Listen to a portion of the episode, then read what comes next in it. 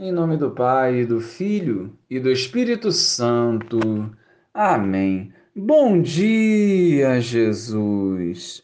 Que a tua palavra nos desperte para a vida em abundância. Ajudai-nos a perseverar buscando viver retamente os teus planos, que visam a salvação eterna. Amém. Naquele tempo disse Jesus aos seus discípulos: Vós ouvistes o que foi dito Amarás o teu próximo e odiarás o teu inimigo. Eu, porém, vos digo: amai os vossos inimigos e rezai por aqueles que vos perseguem. Assim vos tornareis filhos do vosso Pai que está nos céus, porque ele faz nascer o sol sobre maus e bons, e faz cair a chuva sobre os justos e injustos. Porque se amais somente aqueles que vos amam, que recompensa tereis? Os cobradores de impostos não fazem a mesma coisa? E se saudais somente os vossos irmãos, o que fazeis de extraordinário?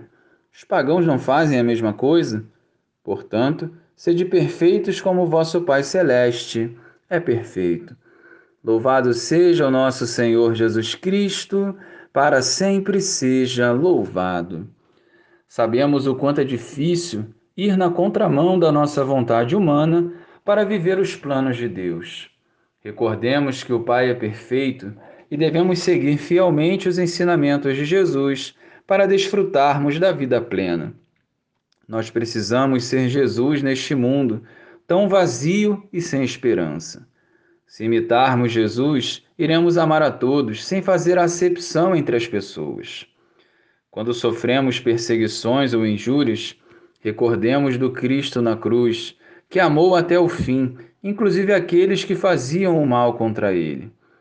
O cristianismo só será vivido e verdadeiro quando as nossas ações refletirem plenamente a imagem e semelhança de Jesus. Não cultivemos no coração mágoa, rancor nem ciúme. Alimentemos ele com o amor de Deus, que nos encoraja a dar um verdadeiro testemunho do seu reino.